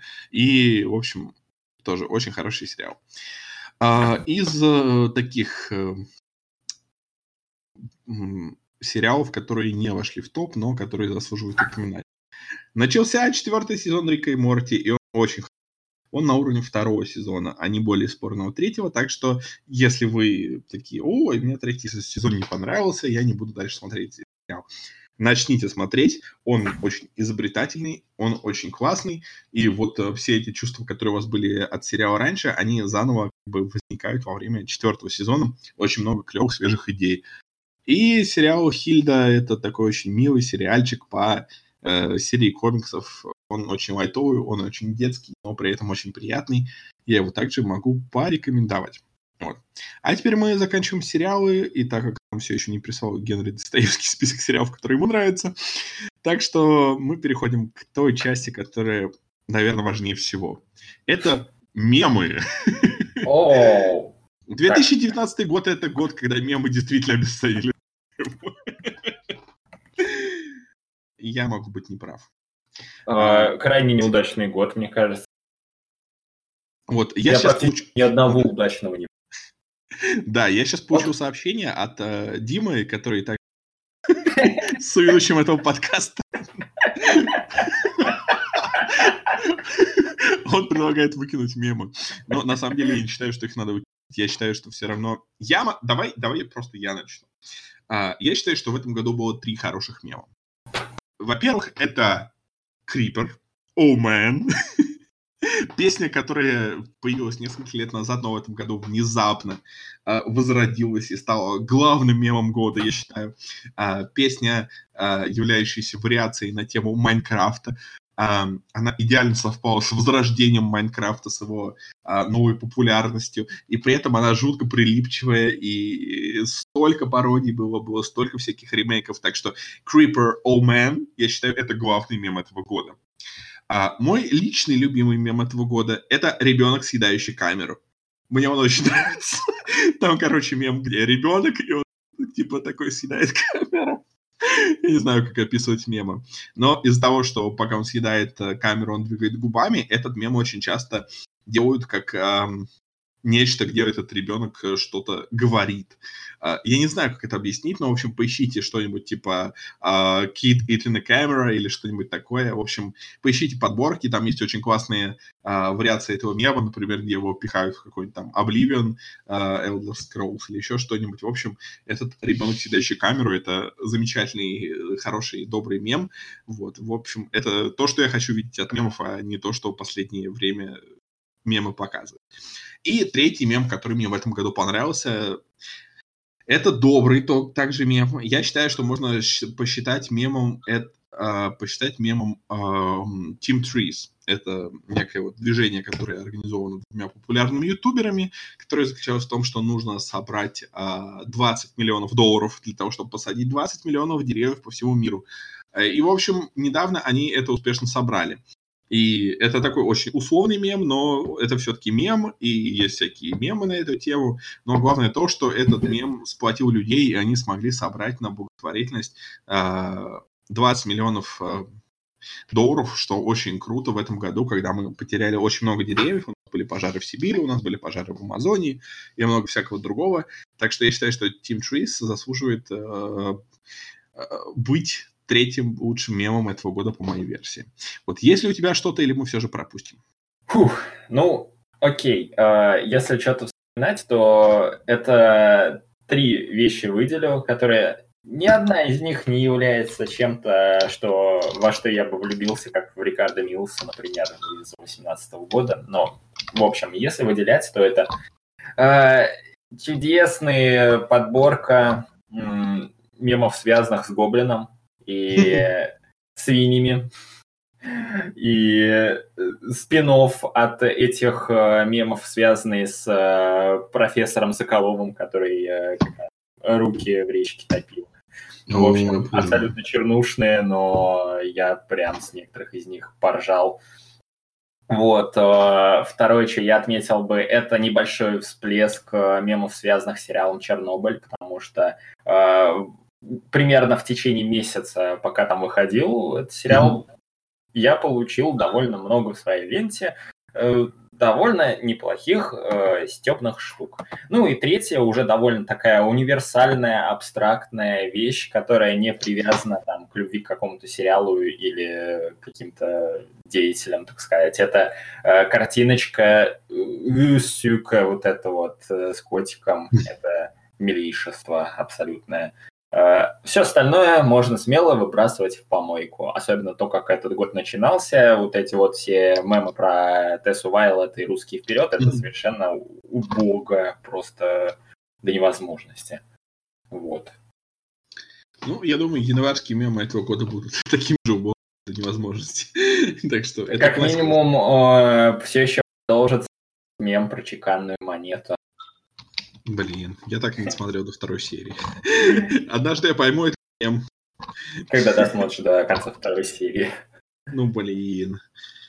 Ну, я, я хочу сейчас перейти к такой теме, что пока мы с тобой это болтали, Генри Достоевский mm-hmm. список любимых сериалов 2019 года. Он очень большой. Oh. Генри, мы тебя очень любим, но мы жутко завидуем тому, как у тебя много свободного времени. Почему у нас так нету? А! У нас очень много свободного времени на работу. Да, да, да. Мы постараемся, конечно, как-то больше найти баланс между работой и свободным временем в 2020 году, но посмотрим. Итак, его список. Монстры корпорации. Как стать богом в Центральной Флориде. Паранормальный Веллингтон. А, Реально. А, стоп, а паранормальный Веллингтон разве да ладно. Да нет. Ну, Я, ты пока я напишу справочки. Да-да-да, я пока дальше. Реальные упыри, они же чем мы заняты в тени. Блин, я так оригинал не посмотрел, так что это пока А. пропустил. А, паранормальный Веллингтон начинался в 18-м, получается, в этом году второй сезон вышел. Ну да, то есть, видимо, он учитывает все сериалы, которые шли активно в году и были хорошими в этом Мгм. году. Притворство. Американские боги, кстати, да, многие хвалили этот сериал. А, Барри, также многие хвалили. Блеск. Дом с прислугой, он же прислуга. Касл Рок. Кобра Кай. Мне кажется, что новый сезон Кобра Кай намного хуже первого. И... Ну, это мое мнение. А, Легион. А, блин, я так не посмотрел новый, новый сезон Легион. А, Ложа 49. Леденящие душу приключения Сабрины. Ну, я не смог. Я, я- я не смог его посмотреть, потому что он... Я не знаю. Мне, мне он меньше зашел, но с другой стороны, что я знаю? Я смотрю Ривердейл. Это жутко тупой сериал. Это очень глупый сериал, он очень плохой и примитивный, и мне он очень нравится. Сабрина разворачивается в той же вселенной, у них и в комиксах много э, этих кроссоверов с Ривердейлом. Вот, Фига. а, лу- лучшее, что было в Ривердейле в этом году, это серия, посвященная покойному Люку Перри. В общем, Ривердейл это очень трэшевый сериал, там он в духе того, что постоянно всякие, э, всякие заговоры, заговоры, всякие интриги, всякие какие-то штуки, кто-то в кого-то влюбляется, кто-то кого-то предает, ну, ну, такая типичная желтуха. И они вдруг сделали хорошую, спокойную серию, посвященную памяти персонажа из-за того, что умер Люк Перри. Это было действительно очень круто и очень здорово. Вот, потом они вернулись к желтухе сразу в следующей серии, но, знаешь, э, память Люка Перри они почтили замечательно. Это уже хорошо. Вот. ООО «Вечная благодать». Охотник за разумом. Политик. Уловка 22. Я не О, смотрел... Точно, блин, я забыл упомянуть, реально же. «Лодка 22 довольно неплохой сериальчик. Я его не смотрел, потому что, ну, я не знаю, меня не очень заинтересовали, скажем так, очень такие неоднозначные отзывы, но книгу я очень рекомендую, и когда я включаю этот список, там, топ-5 лучших книг 20 века, вот, это вот серьезно, это правда, это очень хорошая книга, и очень рекомендую. А Чернобыль и Шучу. До Шучу также не добрался. В общем, спасибо большое. Я, в общем, наткнулся на э- эту шуточку в самом сериале, а потом э, нашел отрывок э, из книги, где описывалась вот эта вот жизнь майора, майора, майора, и Мгм. просто, ох, классненько, я теперь тоже захотел книгу прочесть. А, уч- учтите, что там есть несколько переводов. э, Хороший, другой плохой. Разберись с этим. Вот там есть уловка 22 и поправка. И какая-то из них хорошая, как из них А, да, да, да, есть такое дело. Я вот, по-моему, уловка 22 как раз хорошая. Возможно, возможно. В общем, к ним, да. Спасибо большое, Генри. Очень много классных идей, чтобы посмотреть. а, очень много всего интересного. Вот. э, Мы все это в основном не смотрели. Да, не, ну, в принципе, знаешь, я не все включал, что я смотрел году, потому что я смотрел то, что я, я с удовольствием досмотрел, и то, что действительно порадовало. Но это тоже много классных идей. А, да, я забыл прочитать приписку, то, что а, Rock, Генри говорит, что только из-за игры Лизы. Так что, возможно, из того, что он перечислил, Castle Rock стоит смотреть только если вам нравится Лиза план. О, ну вот, кстати, я еще отмечу, я «Паранормальный Веллингтон», например, Мгм. смотрел, и мне он... Это тотальное какое-то разочарование, потому что Мгм. этот сериал строится на одной шутке. Реально, Блин. на одной. Это Ну, может, шутка. Это в духе того, что два копа стоят, э, разговаривают о чем-то, типа, а на фоне творится паранормальная фигня. Все, это, это, блин, одна шутка на весь сериал, серьезно. Ну, очевидно, И значит, единственная хорошая по-настоящему серия, это которая была как раз э, с э, кроссовером. э, там были персонажи из реальных упырей. Это было прикольно. ну, очевидно, все на любителя, если... Также, также я отмечу, что Генри добавил еще один фильм в список любимых фильмов, пока мы говорили. Это «Хорошую женщину найти тяжело». А, я даже не слышал об этом фильме. Ну, ну. Да, в отличие от других, э, этот я не слышал. Но вот вам еще идея в список. А, спасибо большое, Генри. Ты очень много всего интересного добавил. А, так что я думаю, что нашим слушателям будет что поисследовать. Вот. И я думаю, что нам осталось... Я не знаю, что нам осталось. Нам осталось... У нас есть в нашем с тобой расписании, в нашем с тобой плане три самых худших штуки за год. Но я не знаю, что может быть самыми худшими штуками за год в, в году, который и так был не лучшей штукой. Я А. переквалифицировал этот э, раздел в разочарование. И ладно, мы, так как у нас очень длинный все равно подкаст получается, я Ага. сведу этот список э, до одного пункта, который будет одновременно и разочарованием, и худшей штукой за год. То есть правительство Российской Федерации опять... Не, не- я сосредоточусь на подряд- фильме. Окей. Ну, Я вымещу все свое, все свое негодование и злобу на фильм «Бархатная бензопила», э, который... Режиссер этого фильма Дэн Гилрей. Он Мгм. сделал «Стрингера» в 2013 году. Это один из лучших фильмов года, как по мне. И он выдал э, вот это. Э, Ужастик с Джейком Джилленхолом, высмеивающий мир моды. Но проблема в том, что... Ой, какой он плохой. Ой, какой он затянутый. Ой, как там все. Там Джейк Джилленхол так кривляется. Он так манерно себя ведет. Как, это плохо. Какие там тупые смерти персонажей. Какой там безыскусная какая там сатира. Как там впустую растрачивается актерский талант многих э, весьма хороших актеров. Как там все... Ой, вот каждый компонент, за исключением, может быть, картинки, ка- вот в остальном каждый компонент этого фильма отвратителен. Это... Я так разочарован был. Потому... Я ждал, что будет что-то хорошее, потому что, ну, Дэн Гиллрей все-таки. Ну нет, нет! Это не просто разочарование, это еще и худшее, что я смотрел. Вот. Ну, у меня нет таких кардинальных вещей, но я считаю, что худшее в этом году, по моей версии, это то, что Король Лев собрал 656 миллионов долларов. А, у меня на втором месте тогда это будет. Потому Типа за вами будем. Какого черта, ребята, какого черта? Это, это все очень-очень-очень грустно. И, пожалуйста, перестаньте поддерживать плохие фильмы. Есть много хороших фильмов. Есть много средних фильмов, есть много оригинальных фильмов. Э, Ну, ты пропустил там еще несколько позиций. Много никаких фильмов, много слабых фильмов. Ну, просто, просто диснеевские ремейки, они объединяют в себе все, потому что это не только средний фильм, это средний фильм, который мы уже видели, и меня просто пугает вот это вот э, отсутствие креативности, потому что есть ремейки, которые действительно классные, которые смотрят на вещи с какой-то новой стороны.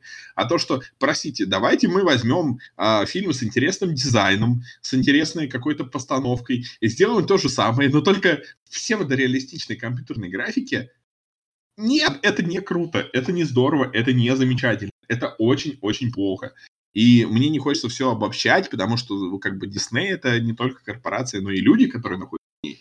В Диснее работает много замечательных творческих людей, но общая политика Диснея в 2019 году это то, что очень сильно подпортит индустрию в дальнейшем, мне кажется. Так что все это очень грустно, все это очень плохо, и будем надеяться, что, что все будет намного лучше. Так что ждем того, что люди наконец-то устанут от этого и начнут смотреть нормальные вещи. Например, фильмы в Голливуда. вот. Ну, собственно, я не знаю, мне кажется, мы довольно неплохо подытожили 2019 год. Очень был, с, с одной стороны, как бы он был никаким, но с другой стороны, приложили все усилия, чтобы сделать никаким этот подкаст, так что... Так что, мне кажется, все прошло хорошо. Да. Да, и теперь А, главный, главный вопрос. Взрываем э, повозку с Санта-Клаусом. Давай, давай, давай это сделаем. Давай.